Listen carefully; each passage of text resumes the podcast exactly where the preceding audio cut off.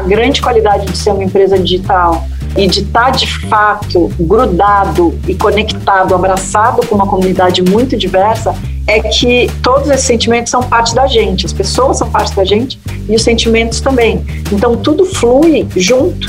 Não é assim uma estratégia de marketing, não é estratégia, é a vida da salve. Não só é a maneira mais certa de fazer, mas é a maneira mais fácil de fazer. Faça de verdade, constrói a empresa lá de baixo, do zero para cima, já com esse pensamento. Porque depois voltar, como a maioria das empresas mais antigas a gente vê hoje em dia, voltando, ah, então agora a gente precisa fazer um departamento de diversidade, a gente precisa contratar mais pessoas negras, a gente precisa mais LGBTQ, a gente precisa mais, a gente precisa mais tudo, dá muito trabalho, entendeu?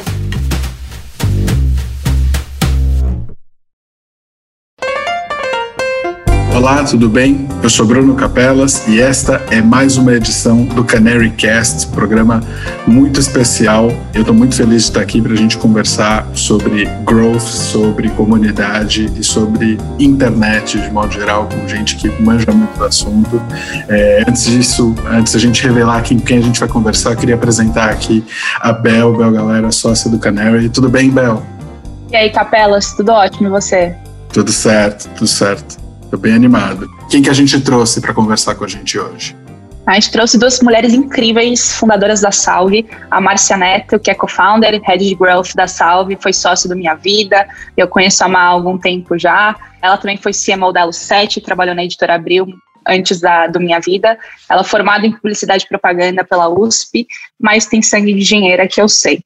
Também trouxemos aqui a Julia Petit, que é co-founder e Chief Creative Officer da, da Salve. Ela criou o site Petiscos, referência em moda, beleza e estilo de vida na internet brasileira, desde que tudo era mato, como diz o Capelas. Então, bem-vindas, Ju, bem-vinda, Márcia. É um prazer estar aqui com vocês. Obrigada. Um prazer, Bel e Capelas. Para quem não conhece a Salve, a Salve é uma marca de cosméticos, mas não é tão simples quanto isso, né? A Salve é uma DNVB, que é uma Digitally Native Vertical Brand, que começou, se não me engano, que em 2019, lá no WeWork, que a gente estava junto.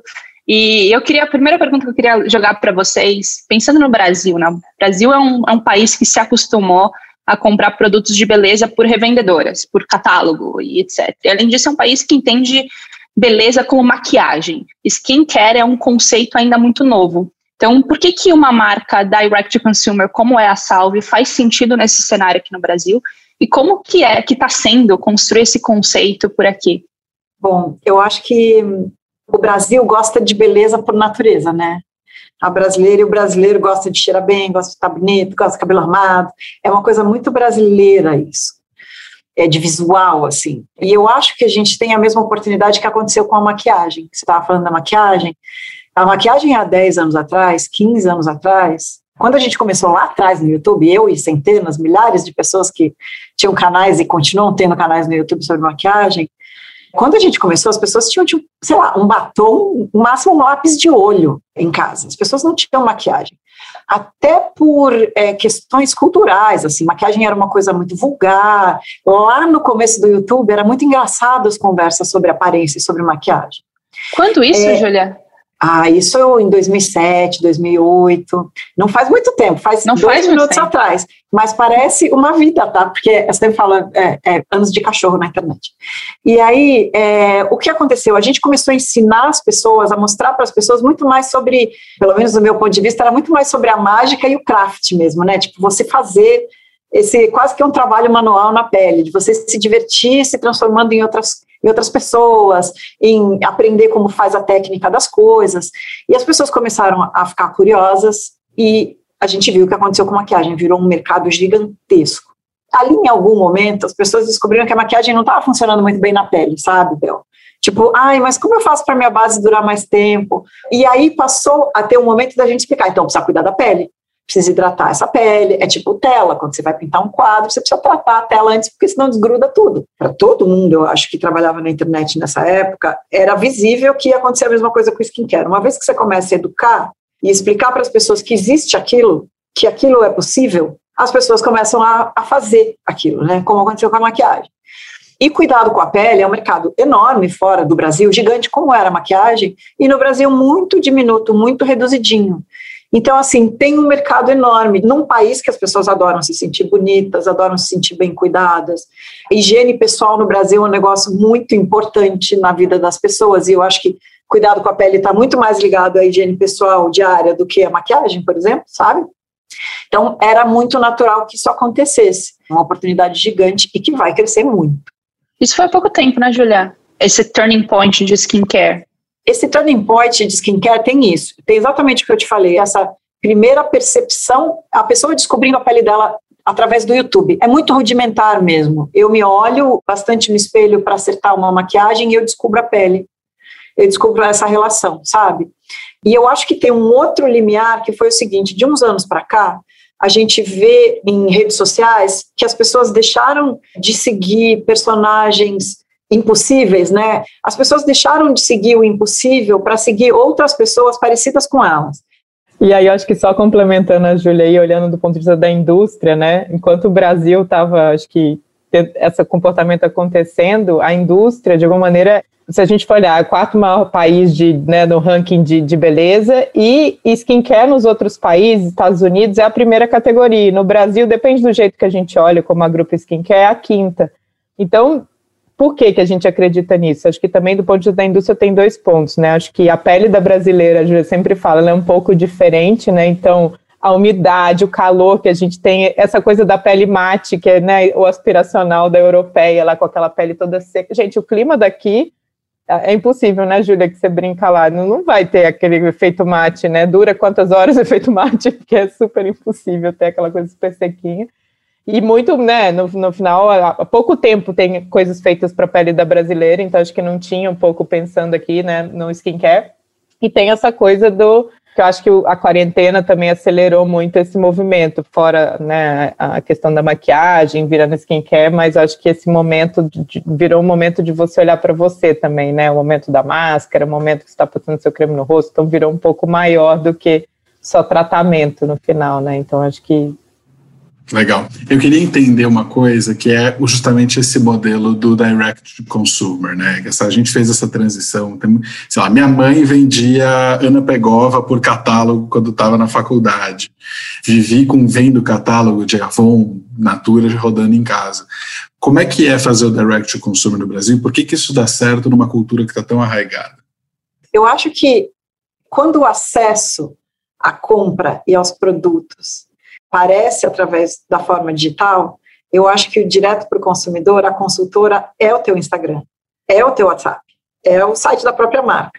Então, começa a mudar um pouco, lógico, tinha uma coisa muito emocional e muito legal ainda, que é a consultora que vai na sua casa, te apresenta os produtos, te leva o catálogo, e isso é uma coisa muito brasileira, e tem essa coisa super quente da consultora, mas acho que chega um momento que tem uma geração nova que a consultora, entre aspas, né, que a consultoria dessa, dessa geração de millennials e Gen Z são as amigas que estão no Instagram, são influenciadores, são um monte de gente, são review que eles veem pela internet. Então, assim, a consultora passa a ser uma nuvem de coisas diferentes, que não só as relações interpessoais são diferentes do que só aquela moça que vai na sua casa levar o catálogo. Mas em muitos lugares do Brasil, a moça continua levando o catálogo. Então, assim, ainda acontece e é muito grande no Brasil. Mas acho que é uma oportunidade gigante de entender como essa geração mais jovem se relaciona de fato com a consultoria, né, ou com a relação com produtos e quem recomenda os produtos, na verdade.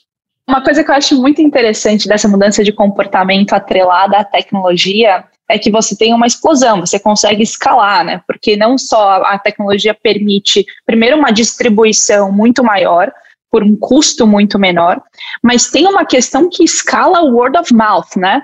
O social, ele vem para assim explodir qualquer qualquer canal de distribuição offline que a gente tinha antes. Então a Salve nasce nessa nessa tem uma mudança de comportamento, obviamente, mas também tem uma capacidade de tecnologia que permite uma escala bizarra, né? Então, até puxando esse assunto, a Salve não é uma empresa de tecnologia padrão, digamos assim, não é uma startup puramente tech. Que é o que a gente está acostumado no Canary, né? A Salve vende um produto, um produto físico, com alta necessidade de pesquisa e desenvolvimento, não é um produto necessariamente de prateleira, vocês desenvolvem as próprias fórmulas, tem toda uma capacidade produtiva, tem logística, assim, tem bastante coisa offline, né? Então eu, eu queria entender assim, de vocês, apesar de tudo isso, a Salve está seguindo o caminho lá que a gente chama de Venture Capital Track, né? Então tá lá escalando, é, é, levantando rodadas de capital, rodadas de capital que é, é, de alguma forma demandam algumas expectativas específicas em termos de crescimento e escalabilidade. Então, na visão de vocês, primeiro, como que vocês usam essa tecnologia para escalar, para crescer o negócio? Por que, que a Salve é uma empresa VC-backable? Que várias pessoas me perguntam isso.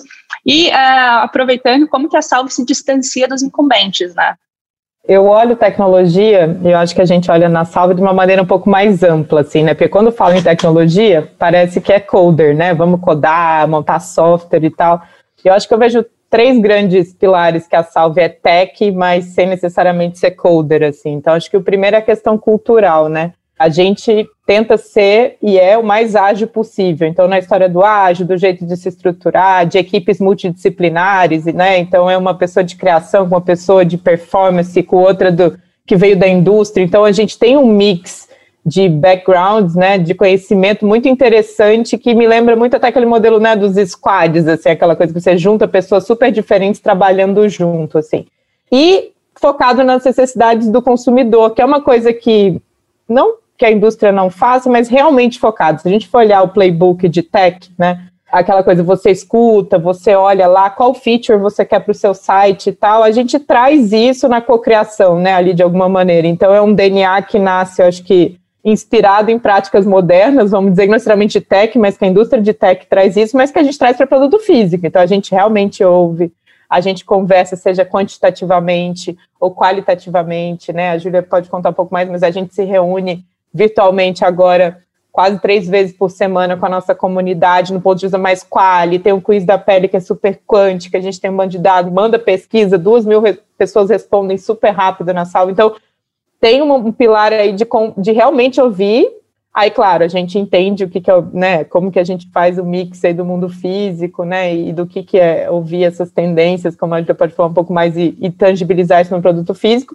então acho que esse é um ponto, acho que é é um DNA tech no sentido de ágil e de ouvir realmente o consumidor aí que a gente tenta trazer porque ninguém está vendo de fora, é mais interno isso, talvez. O para fora é a comunidade, né? Que todo mundo percebe isso. Mas o outro pilar é o pilar de dados. Então, assim, acho que as pessoas olham para a tecnologia e esquecem que tem muito dado, né? Então, acho que por ser direct to consumer, tem uma iniciativa em tech muito forte dentro da Salve, que é o nosso time de dados, que é cada vez maior.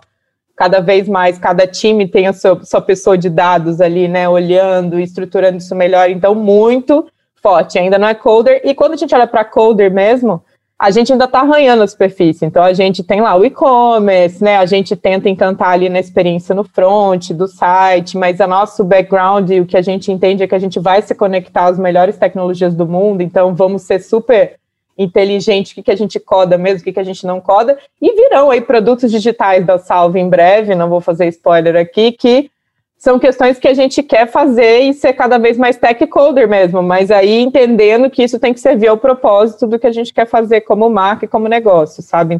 A gente acha que a tecnologia um pouquinho mais amplo, assim, do que quando fala tecnologia. E, Má, só pensando até nesse caminho de venture capital, né, que normalmente demanda ah, um alto potencial de escalabilidade e crescimento, acho que a gente já falou de mercado aqui, então é, é claro que o mercado da Salve, que a Salve está inserida, é muito grande. Quando a gente fala de escalabilidade, eu queria que você comentasse um pouquinho como vocês enxergam escalabilidade na Salve, porque eu sei que o crescimento está muito baseado em novos lançamentos, né? E novos lançamentos, assim, demora para lançar um produto. Até depois queria que vocês comentassem como funciona esse processo. Mas como você enxerga escalabilidade na Salve hoje? Quer falar um pouco do processo, Júlia? Depois a gente fala. Acho que é importante explicar o processo, porque o processo eu acho muito rápido, mas a Júlia vai dar.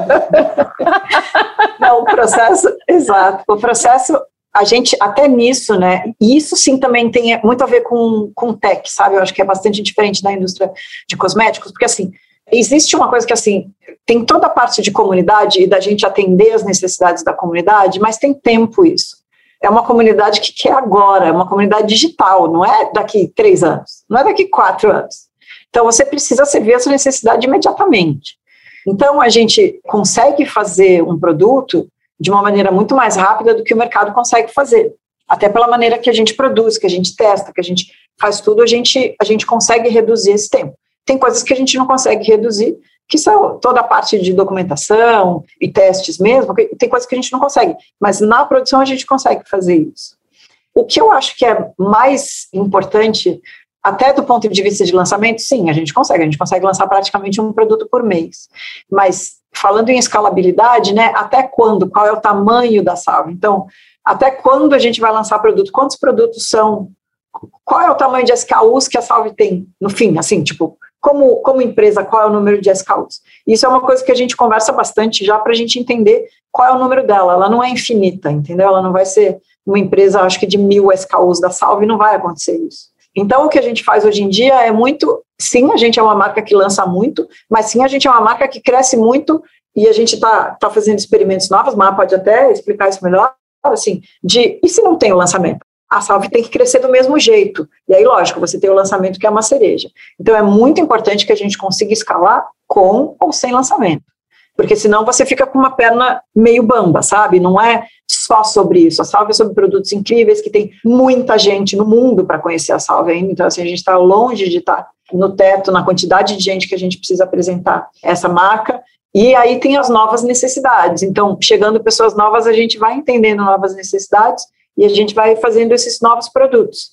Mas aí é muito pensar qual é, de fato, esse tamanho, setores, novos segmentos, o que, que a gente vai fazer, sabe? Porque você vai escalando as necessidades das pessoas. E a gente pensa muito sobre o ponto de vista de necessidade da comunidade, o que as pessoas precisam e não o que a gente acha que elas precisam, porque já tem muita coisa bastante legal no mercado, assim, boa, entendeu? Então, o que mais a gente pode servir?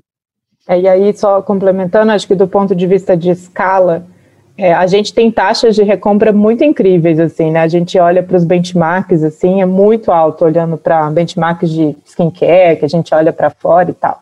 E as pessoas recompram o mesmo produto, né? Então a gente tem ali, né, também no final, a pessoa comprou, ela produz em média de 3, 4 meses, ela vai recomprar. Então tem todo um, um processo aí de recompra e esses produtos vão ser relançados também. Então a gente tem notas incríveis nos nossos produtos, em média 4.6 ali, que a gente fica super orgulhoso e com nosso primeiro produto tem mais de 12 mil reviews é, expostos lá, a gente não filtra nada, é bom ou ruim, tá lá, porque né, um dos valores da marca é ser verdadeiro, transparente, tá lá.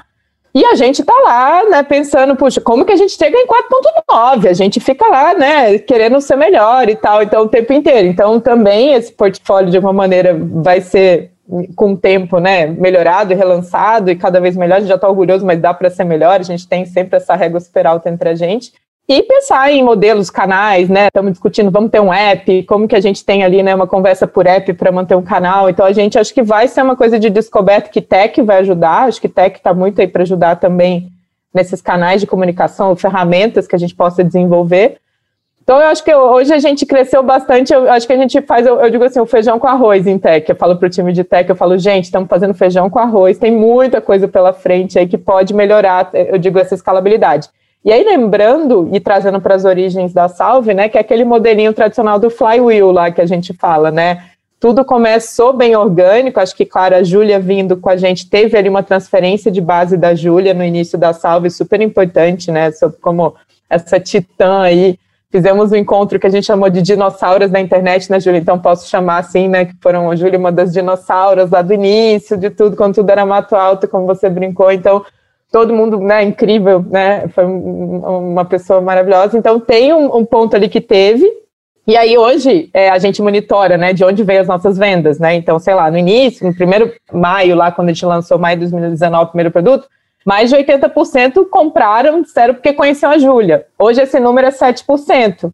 Então a gente fica super feliz, porque a gente conseguiu né, usar o modelo que teve ali o início da comunidade, né, o voto de confiança, claro, né, na pessoa da Júlia, as pessoas vieram, e hoje fecha esse modelo de flywheel com as pessoas fazendo unboxing, né, que é essa experiência de marca na Salve, que eu acho que também é um ponto que não é só sobre o produto, mas o branding todos os pontos de contato, no, no tempo de entrega que é super rápido, na caixa quando a pessoa abre que é parda do lado de fora e colorido, e tem aquele choque de cores, assim, nossa, com uma frase bacana. Então, tem toda uma experiência que a pessoa quer postar organicamente lá pra gente, né? É uma métrica que a gente super monitora e só cresce. A gente fala, puxa, é uma métrica que a gente fala que é dimension sobre recebidos.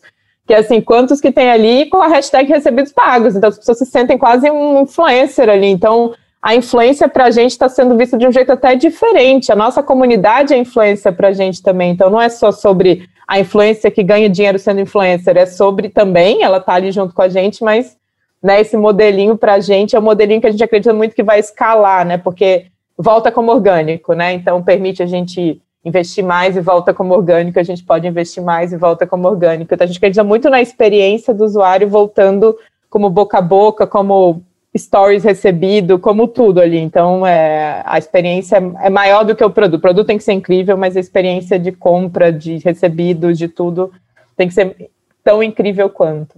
É, eu acho que tem muito cuidado de fazer tudo isso fazer sentido, sabe? Porque, lógico, você tem uma estratégia de você tem que fazer uma caixa linda, você tem que mandar as coisas muito bem, mas as coisas têm um propósito além disso, né? Então, a gente tem uma, duas gerações, né? A gente está falando de millennials e Gen Z, que tem essa coisa de querer se identificar muito com os produtos, e por isso eles fazem os produtos com a gente, e não a gente faz o produto na nossa cabeça, mas também tem uma coisa de das pessoas terem a necessidade de criar essa relação emocional com esses produtos. E a gente nunca teve uma marca no Brasil. Tem marcas incríveis no Brasil, muito legais, mas que as pessoas não têm uma relação de love brand, assim, não tem uma relação de nossa, eu amo essa marca, eu quero usar o logo dessa marca, eu quero levar essa marca comigo em qualquer lugar, maior orgulho dessa marca. E a gente construiu isso com muita calma, e hoje a gente tem, né, tipo, uma comunidade enorme que quer moletom, que é qualquer coisa que a gente fizer, garrafinha de água, tudo, boné, é, porta-cartão, qualquer coisa que a gente fizer, essa comunidade quer. E tem coisas que as pessoas nem sabem, mas, por exemplo, todo mundo pergunta, ah, as embalagens são tão lindas, mas por que elas são tão lindas e tão coloridas? E eu gosto muito de explicar primeiro, porque é óbvio, né? A gente gosta de ter produtos que a gente tem uma relação, tipo, olha e gosta de ver aquele produto. Mas mais que isso, por exemplo, as embalagens coloridas, elas estão ali também para a pessoa continuar usando o produto. Um dos principais problemas de skincare e de cuidado com a pele em geral é que as pessoas largam o tratamento. Então, essa coisa da embalagem ser tão presente, tão bonita, tão legal, tão atrativa, é para não esquecer que ela está ali. É para gostar de ter a relação com aquela embalagem e fazer o seu tratamento direitinho, entendeu? Até que as pessoas criam um hábito. Nada é só bonito, sabe? As coisas têm um propósito muito específico. Tem uma coisa que eu queria perguntar um pouco para vocês. Vocês falaram de comunidade, tem muita gente ainda para estar na comunidade. Então, a gente estava falando aqui nos bastidores, ah, salve é para todo mundo, inclusive para você, barbudo. É, e eu queria entender um pouco nesse efeito de comunidade, uma coisa da Júlia, que é o seguinte. Pô, Júlia, para mim, tipo, o conceito de criador de conteúdo na internet brasileira nasce com pessoas como você. E eu entender um pouco a tua transição de influência, criador de conteúdo, para ser uma marca, como é que isso muda a tua relação com marcas, como é que foi esse processo, e como é que é a construção de comunidade para além da sua própria comunidade. Né? Eu não é, eu sabia quem você era, mas eu não sou um cara que está ali olhando maquiagem. Né? Então, como é que é construir isso na Salve de modo geral? Como é que é fazer a Salve chegar em mais pessoas do que só quem inicialmente estava olhando? Acho que esses números que vocês contaram são super legais nesse sentido. Eu acho que eu vou tentar contar num tweet uma, história que é mais esclarecedora. Eu comecei em publicidade, né, Bruno? E para mim tudo tem o mesmo fio condutor de comunicação, sabe? Eu sempre amei publicidade sair de agência para ter produtora e até me comunicar em publicidade através de outra coisa que não a própria agência. Quando eu abri o Petiscos, era muito para entender, para fazer conteúdo de moda e de beleza de um outro jeito que não estava sendo feito no Brasil, porque na época era muito profissional esse conteúdo só, era muito para o mercado de moda, de beleza, então nem tinha, né? Tinha alguma outra coisa em revista de moda, mas a internet não tinha nada. As revistas não tinham site nessa época, as revistas tinham só página de assinatura, era tipo outro planeta. E, de novo, repetindo, era ali atrás em 2007, não faz 100 anos, é muito pouco tempo. E aí o, eu comecei a trazer também, a, a, tentar entender como que aquela publicidade que eu trabalhava funcionava aqui, fazendo conteúdo e conversando com comunidade. Porque naquela época, imagina, tinha o Orkut.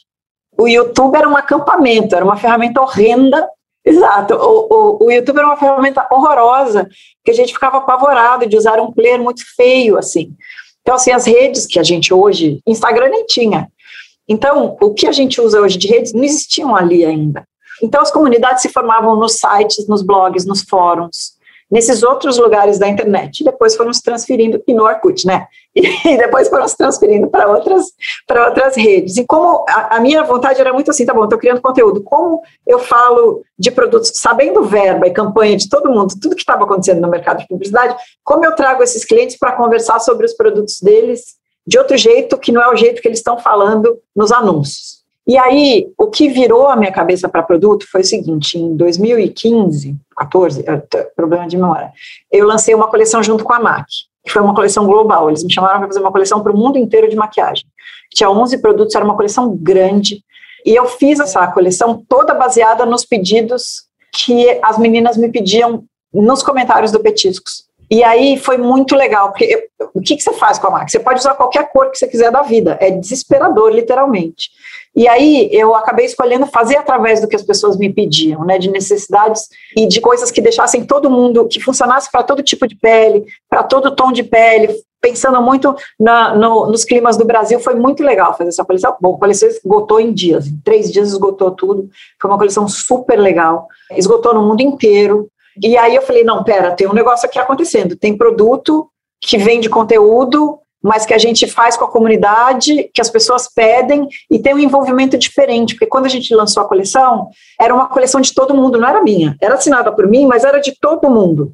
Aí me acendeu essa luz, eu falei, pera, tem uma coisa aí. E comecei a me interessar em, tá bom, então tá, comunicação que vira conteúdo, que vira produto, o que, que eu posso fazer em produto nisso?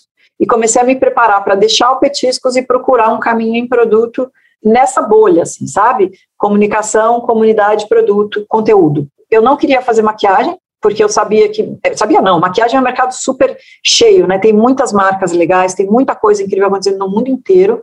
E eu falei, não, eu quero procurar outra coisa, o que, que tem aqui, né? Aí tinha o skincare, que a gente sabia que ia acontecer, tinha fragrância, tinha uma série de coisas que eu comecei a olhar. Tirei um sabático em 2017 para conhecer mercado e tudo mais. E acabei encontrando Márcia e Dani e a gente acabou fazendo a salve.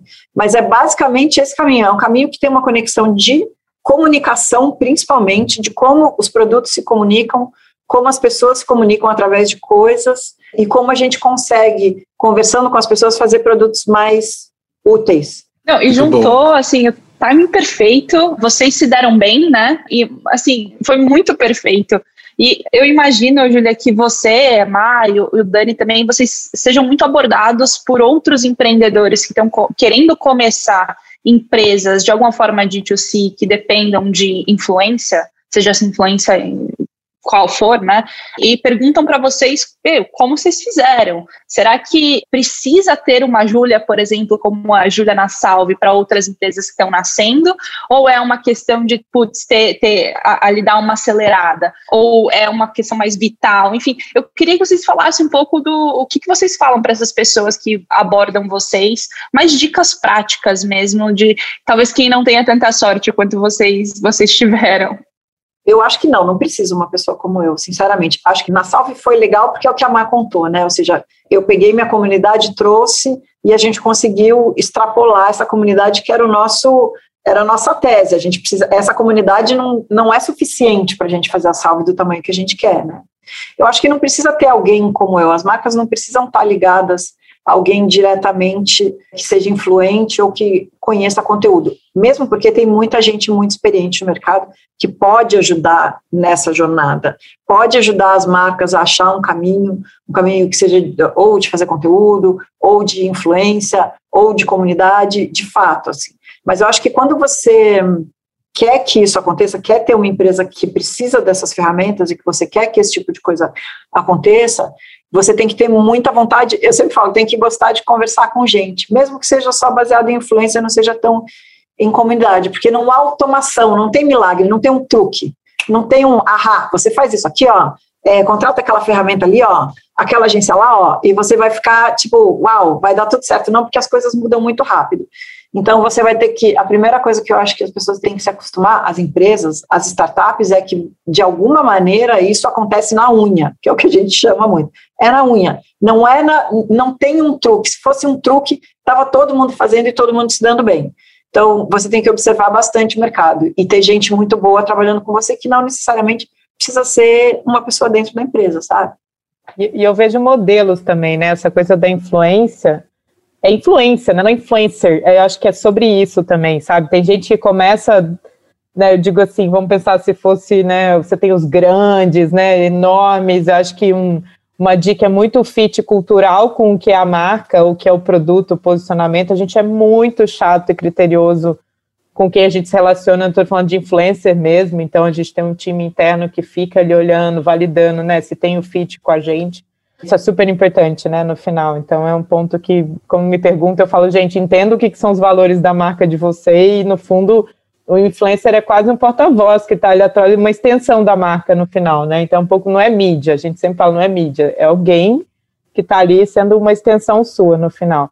Talvez a pessoa, quando está começando uma startup, não tenha muito dinheiro fica pensando, eu com os meus modelos ali, fico assim, olha, você tem que ver que você não vai ver ali no last click o resultado do influenciador, é uma construção, você tem que ver como que você consegue medir isso, talvez no médio prazo. Então, às vezes tira um pouco o sono da startup, vamos ver assim, nossa, mas eu fiz e não deu certo. Aí eu falei, bem, então respira um pouco, começa para outro lugar, se você está sem grana, bem, então assim, às vezes não tem, é o que a Julia falou, não tem falando de bola, também tem o momento da startup também, né? Quando vem me perguntar, eu falei, gente, então começa de um jeito que você consiga dar espaços que você vai construindo algo e não já achando que vai fazer a fórmula de bolo e dar super certo, assim, no final, como a Julia falou.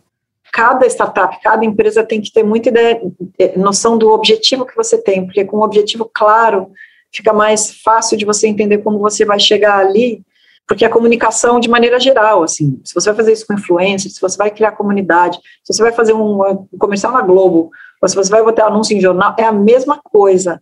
São jeitos diferentes de cuidar de uma marca, tem mais baratos, mais caros, mas qual é teu objetivo específico?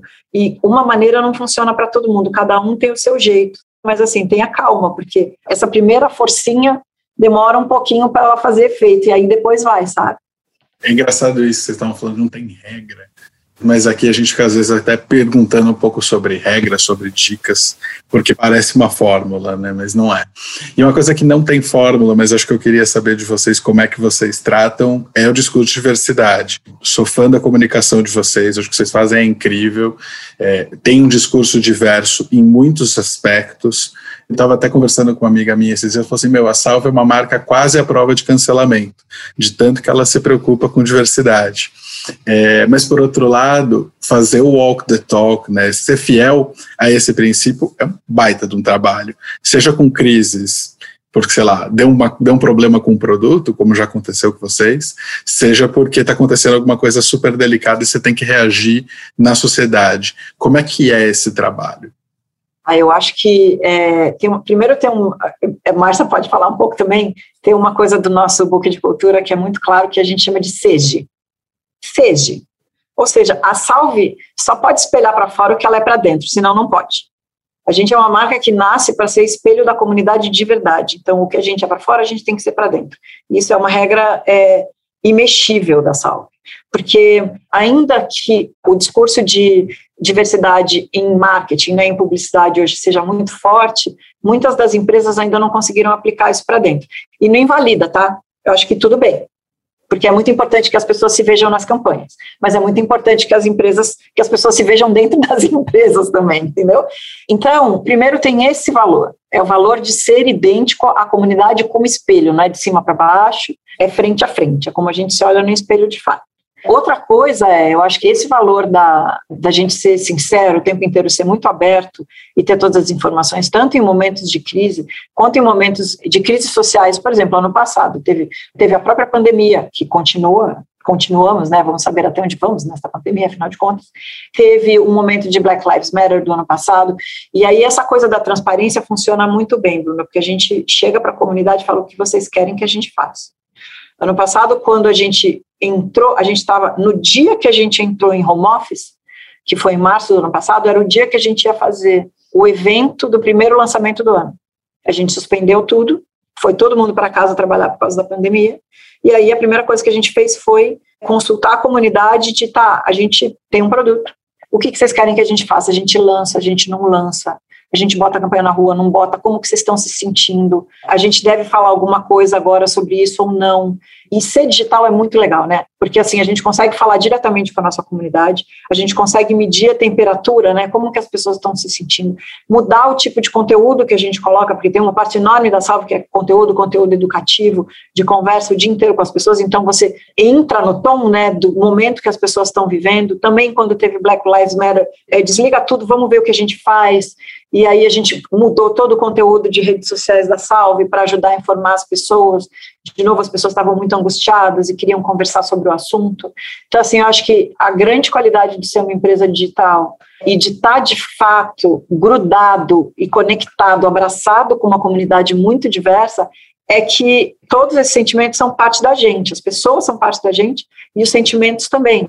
Então, tudo flui junto não é assim uma estratégia de marketing, não é estratégia, é a vida da salve. Não só é a maneira mais certa de fazer, mas é a maneira mais fácil de fazer. Faça de verdade, constrói a empresa lá de baixo, do zero para cima, já com esse pensamento. Porque depois voltar, como a maioria das empresas mais antigas a gente vê hoje em dia, voltando, ah, então agora a gente precisa fazer um departamento de diversidade, a gente precisa contratar mais pessoas negras, a gente precisa mais diversidade, mais LGBTQ, a gente precisa mais, a gente precisa mais tudo, dá muito trabalho, entendeu? E até você adaptar aquela comunidade dentro de uma empresa a todos esses valores é muito complicado. Então, assim, você precisa começar logo, você precisa começar do zero e precisa ser verdade. As pessoas da empresa precisam ter interesse em diversidade, as pessoas precisam compreender é, o contexto, contextos de vidas diferentes, situações diferentes todas as diferenças e as riquezas que tem entre pessoas completamente diferentes no mundo. E é isso que faz a Salve não só uma empresa mais interessante, mas uma empresa que cresce mais, que tem ideias melhores, tudo isso, sabe? Só um exemplo assim do que está falando, Julia. Acho que tudo que você está falando é super verdade, mas é muito mais fácil falar do que aplicar na prática, né? A gente, enfim, sente isso na pele com, com várias empresas. E teve um, uma, uma, uma coisa que me marcou muito ano passado na Salve, que eu até falei com o Dani na época, eu recebi um e-mail como cliente dizendo que o lançamento do produto ia ser adiado por conta da semana lá, que foi, foi bem a explosão do caso do George Floyd lá nos Estados Unidos. E eu mandei para o Dani, Dani, o, o que, que, é isso? Me conta um pouco mais. Ele falou, Bela, a gente está adiando o lançamento porque a gente não acha que o lançamento é importante nesse momento. Tem outras coisas muito mais importantes nesse momento. E assim, o lançamento, como a gente falou, é um dos pilares de crescimento da Salve. Então, não é algo a ser descartado necessariamente por qualquer coisinha, né? Então, pô, eu achei isso muito legal e, e, e, é um exemplo prático de como a Salve incorporou esse discurso nas suas ações, né? Então, fazendo um super jabá da Salve, eu sou super fã, mas enfim, é, acho que vale vale mencionar. Ô, Má, eu não posso deixar de fazer uma pergunta para você nesse podcast, senão todo mundo me mata. Assim, a, eu vou chamar o seu lado engenheira e quero que você comente sobre growth hacking. Então, assim, a gente sabe que growth hacking parece um super buzzword, né? Tá lá no LinkedIn, etc. Mas que é algo muito difícil de, de, de fazer, de executar e etc. E um dos pilares da Salve, querendo ou não, tem esse DNA, né? Então, queria que você, enfim, falasse um pouco sobre como vocês fazem isso na Salve e se pudesse também entrar em quais métricas que vocês se baseiam na Salve. Acho que não é tão simples também olhar para quem está começando uma empresa de D2C, por exemplo, o que, que tem que, que se atentar em termos de métrica, como mensurar etc. Só se puder dar um overview em relação a isso. Eu acho que o growth hacking, né, virou essa buzzword total. Então, como que eu traduzo o growth hacking? Eu traduzo uma cultura de experimento, né? Então, é testar muita coisa, muita coisa vai dar errado, enfim, a gente vai melhorar. Claro que no produto físico, isso tem outras nuances, né? A gente trabalha, escuta bem, enfim, para não errar no produto físico. Mas quando a gente traz isso, sei lá, para uma campanha, para alguma coisa, a gente está aprendendo o tempo inteiro, né? Para mim tem uma linha fina que ela diz muito sobre a nossa cultura, que é ouvir, aprender e melhorar, sabe? Isso é super growth hacking de alguma maneira, que é o mercado desse nome, mas assim, cara, a gente ouviu, a gente fez ali, né? Talvez tenha o fazer aí no meio, a gente botou alguma coisa no ar, testou, errou, arrumou e vamos embora, sabe? Então, eu acho que é muito sobre isso, assim, quando eu entendo growth hacking, tá? Acho que eu falei ali um pouco do modelo orgânico, a gente tem todo o modelo do flywheel ali, que é um modelo, pesquisem aí depois, é um modelo super conhecido, mas você começa orgânico, você promove, acho que esse é um modelinho que acho que todo mundo está olhando para ele, mas acho que no dia a dia é muito essa cultura de experimento ali, sabe? De errar, de melhorar, de ir ali, enfim, às vezes a gente vai errar e vai pedir desculpa também para a comunidade, vamos melhorar e vamos para frente, enfim. E eu acho que a métrica chave para mim, que eu acho que é a que conecta, pelo menos na Salve, uma empresa direta para o consumidor, é o NPS. Acho que é uma das principais métricas, assim, a gente medir a temperatura lá, perguntinha, né, de 0 a 10, quão você indicaria essa marca, esse produto, ou essa newsletter, ou esse Instagram, a gente faz essa pergunta de acordo com vários produtos da Salve, de alguma maneira, não só os físicos ela é ouro, tá? Eu acho que ela é uma das perguntas mais ouro ali, que ela é uma pergunta simples, a pessoa te dá uma nota e depois está o campo aberto, né? Então, de alguma maneira, tem muito ouro ali. E eu acho que é uma das principais para você entender até por onde começar, ou se você já tem um produto no ar, né? No, no caso, se você faz a pergunta, você já tem, como que você melhora aquilo, como que você evolui. Então, se eu tivesse que dizer uma, uma grande métrica, acho que conecta talvez a empresa inteira, conecta desde, né, eu digo, do branding até muito assim, essa experiência, né, no final. Acho que a nossa grande métrica, talvez, da experiência ali do consumidor, que acaba desdobrando em várias coisas, né? E aí vão ter métricas de cada área, né? Vai ter a métrica do pessoal de performance, a métrica do pessoal do Instagram, sentimento da rede, positivo, então o tamanho da base, mas não é só sobre tamanho, é sobre engajamento. Então a gente fala que né, o nosso negócio não é ter 5 milhões de pessoas não engajadas no nosso Instagram, mas tem ali, já estamos 450 mil super engajados, né? Então, super né, ativos e, enfim, e que representem mesmo o que a gente acredita. Então, eu acho que é sobre isso, assim, não sei se respondi tua pergunta, mas se tem uma, uma métrica que eu recomendaria para todo mundo olhar, é o NPS, que tem muito ouro, é um método simples, e muito ouro para extrair para todas as áreas, assim, de alguma maneira, dar um termômetro muito bom, de onde tem oportunidade de melhorar. Vocês fazem para todos os produtos? Para todos os produtos, para tudo. A gente tem NPS da newsletter, que a gente lança de alguma maneira, né? A gente vai lá e pergunta de 0 a 10 como é que tá, em pergunta. Então a gente pergunta muito, né? E eu acho que eu estou resumindo no NPS porque é um método consagrado e a gente usa isso para employee também, o INPS, né? Então a gente tem para dentro também e mede o nosso NPS interno, da nossa comunidade interna, como a Júlia falou aí, como é que ele funciona, e, e extrai planos práticos e táticos, assim, tipo, ouvimos, estamos arrumando esses pontos. E fica orgulhoso quando aplica de novo que os pontos que a gente já trabalhou apareceram novos, né? Porque vão aparecer novos pontos. Então a gente tá ali, não apareceu os antigos, fizemos um bom trabalho, tem novidade aqui, vamos atuar nas novidades. Então, eu gosto muito do método, acho que ele é simples, efetivo e, e, temos muito orgulho do nosso NPS, que é acima de 80, só para exibir o a lá Apple. Então, assim, a gente fica lá comparando para fora, fica muito orgulhoso. Nossa, a Apple tem isso aqui, a gente também tem, quando a gente olha dos produtos da experiência Salve como um todo, né? Então, a gente tem conseguido escalar e manter esse NPS acima de 80, o que é muito incrível, assim. Então, acho que é uma coisa que a gente se orgulha bastante, assim, como que você escala sem sacrificar toda essa experiência com a comunidade e tal, porque é, às vezes você tem que muita empresa acaba sacrificando, né? Escala a qualquer custo e acaba ficando o, o, o, dinheiro vem, mas como é orgânico, a gente precisa que a experiência seja boa para essa pessoa referenciar. É a métrica de alguma maneira que faz jus a essa rodinha continuar girando assim para gente no final. Faz todo sentido. Boa.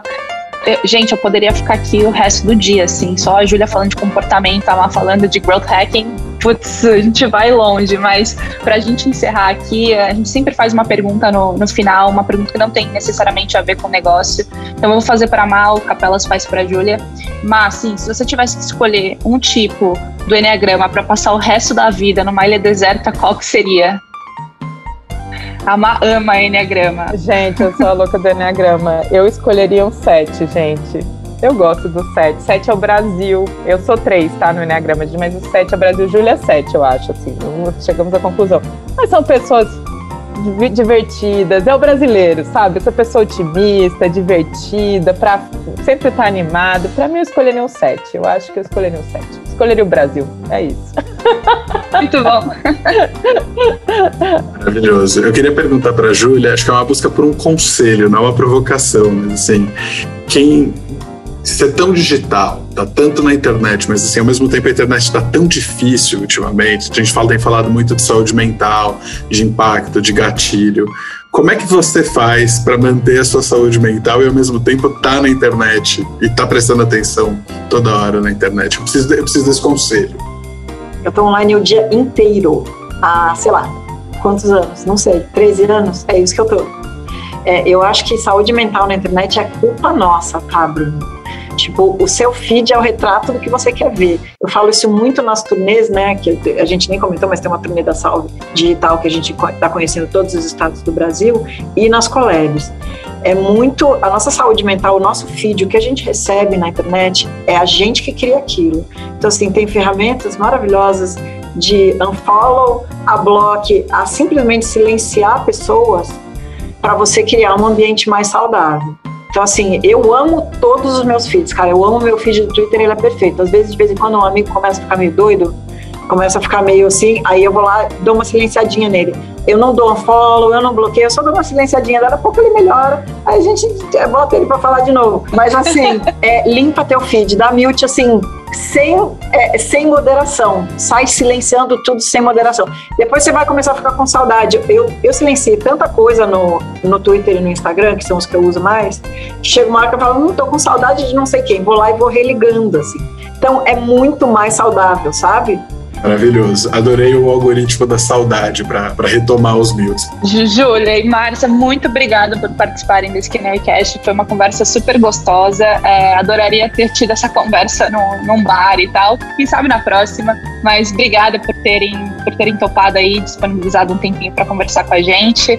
E assim, vocês estão super convidados a voltar sempre. A gente sempre quer mais papos com mulheres incríveis dentro desse mundo de empreendedorismo e tecnologia. Então, obrigada por participarem. Foi uma delícia. Obrigada, viu, gente? Obrigada.